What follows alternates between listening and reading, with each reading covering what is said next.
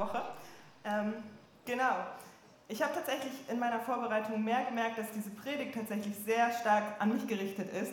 Und ich habe sehr viel persönlich zu mir gepredigt, aber ich glaube, von dieser Predigt dürft ihr auch ganz viel mitnehmen, weil ich glaube, dass es uns heutzutage sehr stark anspricht. Deswegen hoffe ich, dass ihr eure Herzen öffnet und ich nicht nur persönlich zu mir predige, sondern auch ihr Stücke davon mitnehmen könnt.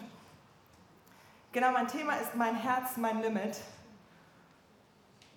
Und ich weiß nicht, ob ihr es kennt, wenn dein Telefon ständig klingelt, dein Kalender außer Kontrolle ist, deine To-Do-Liste einfach nicht aufhört, deine Gedanken und Sorgen um dich herkreisen und es sich den ganzen Tag begleitet und du nur im Stress bist und einfach nicht zur Ruhe kommst. Du kannst ja nicht mal aufatmen, weil dein Herz und deine Lunge in deiner Brust gefühlt zerquetschen und du einfach nicht mehr morgens aufstehen möchtest, weil du schon weißt, dass du in den nächsten Tagen alles erledigen musst. Kommt dir das vielleicht bekannt vor? Ich habe tatsächlich gemerkt, in den letzten Wochen war es sehr stark bei mir, dass ich viel Druck, viel Stress und viele To-Dos hatte, wo ich viele Erwartungen von Menschen, denen ich allen irgendwie nicht gerecht werden konnte. Und wir leben in einer Gesellschaft, wo es um höher, besser, weiter, schneller geht. Und wir leben all diese Sachen in unseren ganzen Bereichen durch. Zum Beispiel fahren Busse und S-Bahnen fast alle fünf Minuten. Trotzdem laufen wir trotzdem immer wieder, um den ersten Bus zu kriegen, weil wir die Zeit sparen wollen, anstatt dass wir kurz abwarten und den nächsten nehmen. Oder an jeder Ecke gibt es Fast Food. Es geht nicht mehr um gutes Essen, sondern schnelles Essen. Und dazu gibt es auch noch McDrive und Burger King Drive, dass man noch nicht mal aus dem Auto steigen muss, um sich einfach mal hinzusetzen, sein Essen zu genießen, sondern es irgendwie während der Fahrt zu sich nehmen kann, damit man Zeit sparen kann, weil wir so gestresst sind. Oder mein Handy gibt mir auch mega viel Druck. Es ist immer am Klingeln und ich bin immer irgendwie dabei an Social Media, Nachrichten. Und manchmal, wenn ich Nachrichten bekomme, habe ich Angst, sie zu öffnen, weil ich weiß, dass bei WhatsApp diese blauen Häkchen erscheinen, dass die andere Person sieht, dass ich es schon gelesen habe, aber vielleicht habe ich gar nicht die Zeit, in dem Moment zu antworten und sie hat direkt Erwartungen und fragt mich, warum ich nicht schreibe und mir Stress gibt und ich kann in dem Moment gerade einfach nicht. Wir kommen an unser Limit, weil Menschen an uns Erwartungen haben, weil wir so viel zu tun haben, weil es immer um schneller, besser, weiter, höher geht. Und es heißt auch, dass wir eine Gesellschaft sind, die erschöpft ist. Wir sind die erschöpfte Gesellschaft, weil wir es nicht mehr schaffen, richtig zur Ruhe zu kommen. Und das leben wir überall in unseren Bereichen durch. Und ich habe euch eine Geschichte mitgebracht. Und zwar geht diese Geschichte um Joshua Bell. Ich weiß nicht, wer ihn kennt. Ich habe euch ein Bild mitgebracht. Er ist einer der berühmtesten Violinisten, schweres Wort. Ähm, genau. Und wenn er in Amerika spielt, sind die Konzerthäuser komplett ausverkauft, direkt am nächsten Tag. Um eine Karte zu bekommen von ihm, kostet es mehrere hundert Dollar, um ihn spielen zu hören. Und die Washington Post, eine Zeitung in Amerika, hat ihn gefragt, ob er Lust hätte, bei einem Experiment mal mitzumachen. Und zwar ist das Experiment zu schauen, wie groß ist die Achtsamkeit der Bürger heutzutage? Wie groß ist die Ruhe der Bürger heutzutage? Und die Washington Post hat ihn gefragt, ob er Lust hätte, an einem Tag mal mit in die U-Bahn-Station zu kommen und für 45 Minuten auf einer Stradivari, die 3,5 Millionen Dollar kostet, die acht schönsten Stücke der Klassik zu spielen. Und seine ganzen Kollegen meinten, mach das auf gar keinen Fall, du bist berühmt, die Leute werden dich überrempeln, die werden dich erkennen, du wirst es nicht schaffen. So, und auch noch mit einer Stradivari, die 3,5 äh, Millionen Dollar kostet, mach es auf gar keinen Fall. Doch er wollte das mal ausprobieren und schauen, wie groß ist die Achtsamkeit der Bürger heutzutage. Und in Amerika ist er wirklich bekannt. Und er sagte, ich mache dieses Experiment und ist mit zur U-Bahn-Station gekommen und er hat 45 Minuten lang die acht schönsten Hits der Weltgeschichte gespielt. Und was passierte? In diesen 45 Minuten sind 1097 Menschen an ihm vorbeigegangen. 20 Menschen davon sind stehen geblieben und haben ihn kurz angeschaut. 20 von 1097 Menschen. Eine Frau hat ihn wiedererkannt, weil sie am Tag zuvor bei ihm auf einem Konzert war und hat ihm 20 Dollar gegeben, warum man auch einem Multimillionär 20 Dollar geben muss. Eine Frau ist stehen geblieben, hat ihn erkannt. Die anderen sind einfach vorbeigegangen, haben gar nicht hingehört. Sechs weitere sind nochmal stehen geblieben. Am Ende hat er 20 Dollar und 37 Cent verdient. So groß ist die Achtsamkeit der Bürger heutzutage. Wir kriegen gar nicht mit, was um uns herum ist, was um uns herum passiert. Der Meister ist am Werk und spielt die schönsten Stücke der Klassik. Normalerweise würdest du mehrere hundert Dollar dafür zahlen müssen, um ihm anzuhören, und wir kriegen das gar nicht mit. Alle sind zu beschäftigt, alle sind gestresst, alle sind am Smartphone, müssen schnell die U-Bahn bekommen. Und was hat es jetzt mit meiner Beziehung zu Gott zu tun? Ich glaube sehr viel. In Hiob gibt es einige schockierende Nachrichten, die Gott zu den Menschen spricht. Und zwar sagt er, er redet immer wieder auf eine oder andere Art zur Weise mit den Menschen, aber wir hören nicht zu. Er redet und versucht es immer wieder mit uns Menschen zu sprechen, aber wir hören ihm nicht zu. Der Schöpfer des Universums kommuniziert mit dir und mir, aber wir hören nicht zu.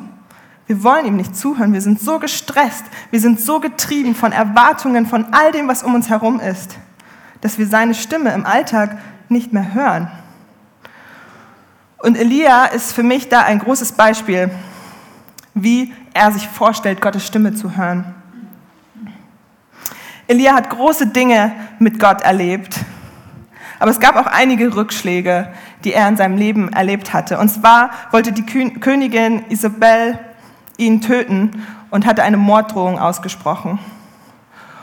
Und Elia ist in die Wüste gerannt, weil er Angst hatte und hat sich in einer Höhle versteckt. Er hatte Angst, dass man ihn umbringen lassen will. Voller Zweifel, voller Ängste, fast schon mit Depression hat er sich in dieser Höhle versteckt. Er war an seinem Limit. Und in diesem Setting, wo er in dieser Höhle saß und sich versteckt hatte, sagte Gott, ich werde an dieser Höhle vorbeiziehen und mit dir kommunizieren. Und ich frage mich, was hat Elia gedacht? Wie wird Gott mit ihm kommunizieren? Wie macht das Gott? Wie würde der Schöpfer des Universums mit ihm sprechen? Und Elia hatte krasse Sachen mit Gott erlebt. Er hat gesehen, wie Gott Feuer vom Himmel geschenkt hat, wie Regen gekommen ist, als er gebetet hat und hatte schon große Wunder mit Gott erlebt. Das kannst du alles in der Bibel nachlesen. Und ich würde mal gern wissen, wie, was hat er gedacht? Wie wird Gott kommen und mit ihm kommunizieren? Und wie das passiert ist, lesen wir in 1. Könige 19, 9 bis 18. Und da lesen wir, auf einmal zog ein heftiger Sturm auf, riss ganze Felsbrocken aus den Bergen heraus und zerschmetterte sie. Doch der Herr war nicht im Sturm. Ich glaube, wir stellen uns manchmal vor, dass ein Riesensturm kommen muss und alles, dass wir aufmerksam sind und Gott wird dadurch sprechen. Aber der, der Herr war nicht in dem Sturm. Und dann lesen wir weiter. Als nächstes bebte die Erde.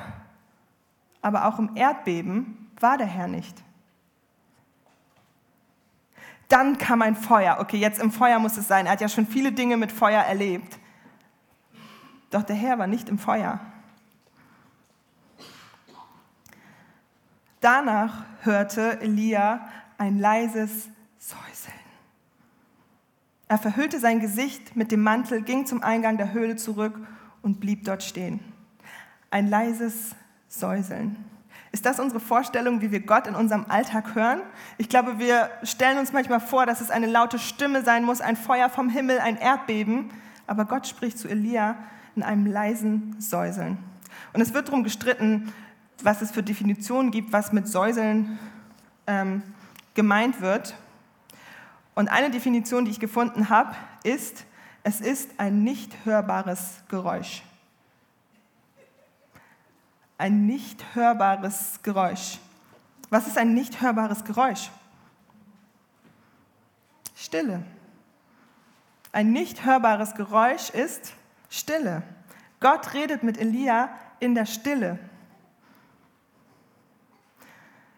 Und wenn wir den Text weiterlesen, redet Gott ziemlich krass mit Elia in der Stille. Und noch einmal wurde Elia von Gott gefragt, Elia, was tust du hier? Und als sie dann am Reden war am Ende, sprach, hat Gott dann gesagt, da gab der Herr ihm einen Auftrag. Der Herr gab Elia in der Stille einen neuen Auftrag. Als Elia im Stress, Angst, Depression sich in der Höhle versteckt hat, hat Gott in der Stille mit Elia gesprochen und gab ihm einen neuen Auftrag. In der Stille begegnet Gott Elia. Er gibt ihm neuen Mut, neue Kraft, neue Leidenschaft. Und das ist die Herausforderung, die wir, glaube ich, heutzutage haben. Gott begegnet uns heute immer noch in der Stille. Nur wir sind nie still. Wir sind nie ruhig. Wir leben in einer Generation, wo es noch nie so schwer war, zur Ruhe zu kommen wie heute. Es gibt viel Lärm auch in unserem Alltag, so viele Erwartungen, die Menschen an uns haben, so viel Stress, so viel To-Dos. Und wir kommen einfach nie zur Ruhe. Und es gibt auch so viele äußere Reize, die wir hier in dieser Welt haben. Hupen, Autos, Motorräder, Flugzeug, Fernseher, Radio, Smartphones und so vieles mehr. Alles Reize, die uns versuchen, von, unserer, von unserem Gott fernzuhalten. Es gibt kaum einen ruhigen Ort in dieser Welt mehr. Vielleicht im Meer? Wie sieht es im Meer aus? Ist da vielleicht noch ein ruhiger Ort? Vielleicht können wir mal tauchen gehen. Aber die Wahrheit ist, dass der Geräuschpegel sich auch im Meer verzehnfacht hat. Wenn du dich fragst, warum so viele Wale in letzter Zeit immer wieder stranden oder gegen Boote schwimmen, und du dich fragst, sind die irgendwie doof geworden? Was ist denn da los? Vor kurzem konnten sich Wale noch an ihren Rufen orientieren. Aber dadurch, dass es mittlerweile so viele Dieselmotoren, Erdölplattformen gibt, so viel Geräusch, können sie sich nicht mehr an ihren Stimmen orientieren und stranden oder schwimmen gegen Boote. Und ich finde, diese Pottwale erinnern mich ein bisschen an uns. Nicht vom Aussehen, sondern einfach, dass wir so gestresst sind, so viel Lärm um uns haben, dass wir im Alltag stranden, dass wir kaputt gehen, dass wir uns nicht mehr orientieren können, weil uns so viele Stimmen, so viele Geräusche, so viel Stress leiten. Und wir kommen an unserem Limit. Wir stranden. Ja, und das ist auch nur der äußere Lärm. Viel schlimmer in unserer Generation ist auch der innerliche Lärm. Die elektronische Erfindung. Soziale Medien, Fernsehen. Wir denken, Ruhe ist für mich heutzutage, abends nochmal auf Instagram zu schauen, was ist gerade los, was sagen die anderen Leute. Aber auch das bringt dich nicht zur Ruhe. Du siehst deinen Kollegen, oh, schon wieder im Urlaub, ich bin ja eifersüchtig und oh, das gute Essen, ich brauche mehr Geld und der macht schon wieder das. Und du siehst all diese Lügen, du siehst all nur das Schöne, was die Menschen posten, aber du siehst nicht die Wahrheit, die eigentlich in diesem Menschen abgeht. Und du suchst deine Ruhe in deinem Smartphone.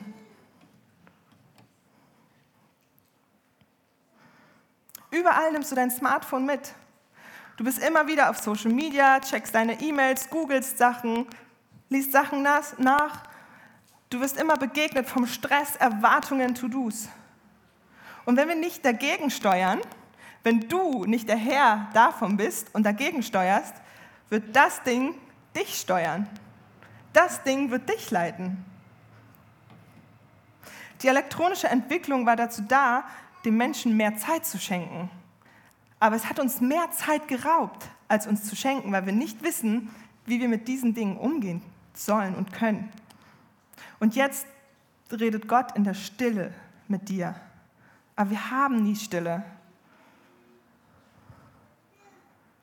Und Jesus lebt uns etwas vor, was sehr herausfordernd ist, aber wir auf jeden Fall lernen dürfen. Denn zu der Zeit, als Jesus auf der Erde war, wussten viele Menschen von ihm und alle wollten ihn begegnen, alle wollten ihn sehen, alle wollten, dass er für, für sie betet. Und dafür ist er auch auf die Welt gekommen, um den Menschen zu begegnen. Und alle standen an, so viele Menschen waren da, Menschenherden waren wirklich um ihn herum. Und was tat Jesus? In Markus 1,35 lesen wir das. Am nächsten Morgen stand Jesus vor Tagesanbruch auf und zog sich an eine einsam gelegene Stelle zurück, um dort alleine zu beten.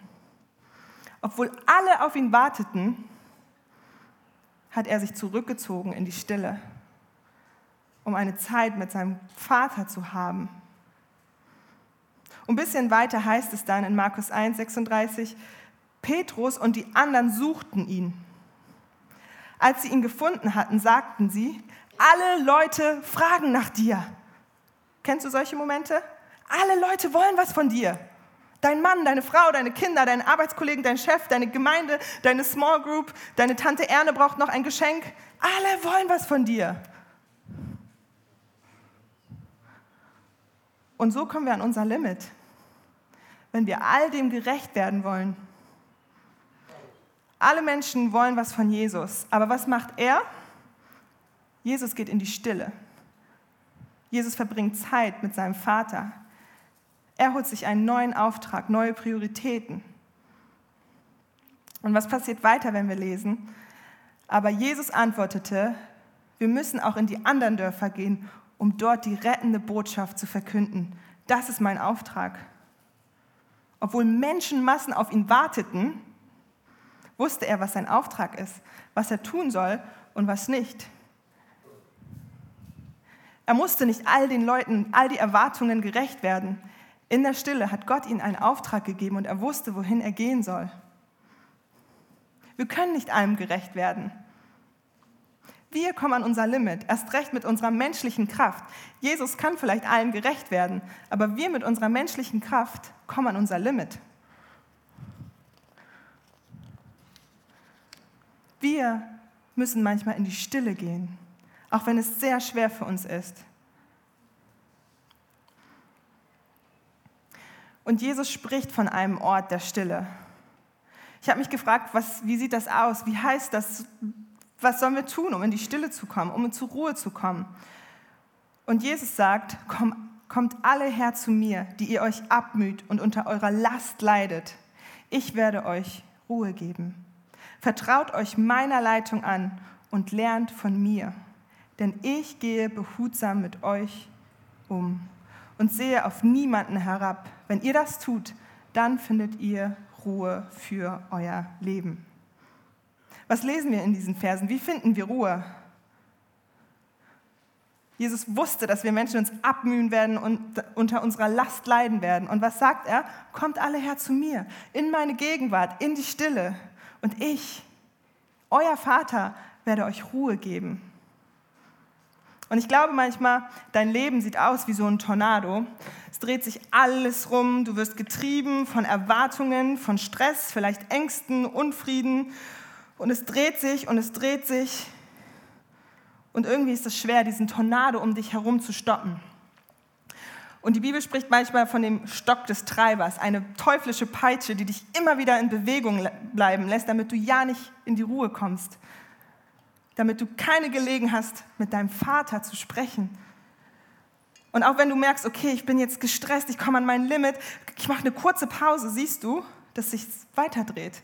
Eine kurze Pause reicht nicht. Es dreht sich weiter, weiter. Ich mache eine kurze Pause. Und dadurch, dass es sich weiterdreht und du konfrontiert bist mit allen den Dingen, die um dich herum sind, der Stress, die Erwartungen, hast du Angst, einmal zur Ruhe zu kommen und es einmal auf dich zukommen zu lassen, Gott einzuladen, nimmst du es selber in die Hand und kommst an dein Limit. Aber wie schaffen wir es, diesen Tornado in unserem Leben zu stoppen? Und ich glaube, wir brauchen geistige Muskeln, um so ein Tornado zu stoppen.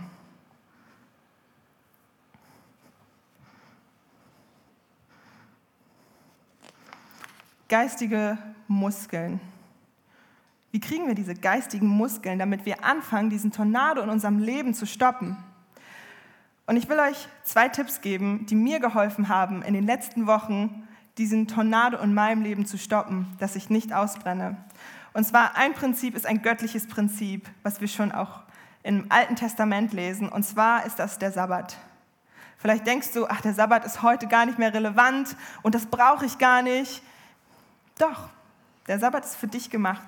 Und das ist ein Prinzip, wie du die geistlichen Muskeln aufbauen kannst. Ein Tag in der Woche sollst du ruhen. Du sollst all die Sachen, die du eigentlich erledigen musst, nicht erledigen. Und die Sachen werden auch nicht erledigt werden in diesem Tag, aber du sollst zur Ruhe kommen und diese Sachen in den nächsten Tagen erledigen. In 1. Mose 2, 1 bis 3 lesen wir nämlich, so waren nun Himmel und Erde erschaffen, mit allem, was dazugehört. Am siebten Tag hatte Gott sein Werk vollendet und ruhte von seiner Arbeit. Darum segnete er den siebten Tag und sagte, dies ist ein ganz besonderer, besonderer heiliger Tag. Er gehört mir. Gott gab der Welt einen Rhythmus von Arbeit und Ruhe, von Schaffen und genießen. Und diesen Rhythmus hat Gott nicht für sich gemacht, sondern für uns Menschen.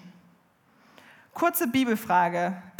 Am welchen Tag wurden die Menschen erschaffen? Am sechsten, richtig, gut aufgefasst. Am sechsten Tag wurden die Menschen erschaffen. Also das Erste, was die Menschen damals hatten, am siebten Tag, war der Sabbat. Die haben nicht angefangen zu arbeiten, Unkraut zu jäten. Die haben Ruhe gehabt, den Sabbat gehabt. Ich glaube nämlich, dass Gott wollte, dass wir in der Fülle starten, auftanken in seiner Nähe, um mit dieser Fülle dann zu arbeiten, zu gestalten. Wir sind geschaffen, in Gottes Nähe zu sein und in dieser Nähe aufzutanken, um dann in diese Welt zu gehen. In der Fülle sollen wir gestalten. Es war nicht Gottes Idee, dass wir die ganze Zeit arbeiten, arbeiten, in den Minus gehen und dann einen Tag Pause machen, kurz auftanken und dann wieder arbeiten, arbeiten und uns kaputt machen, an unser Limit kommen. Weil wenn wir in, die, in der Fülle beginnen, die er uns gibt, dann können wir von dieser Fülle was abgeben, unsere Arbeit tun und am Sabbat dürfen wir wieder in die Position der Fülle gehen und bei Gott auftanken. Gott hat uns den Sabbat gegeben, dass wir immer wieder in seiner Nähe auftanken.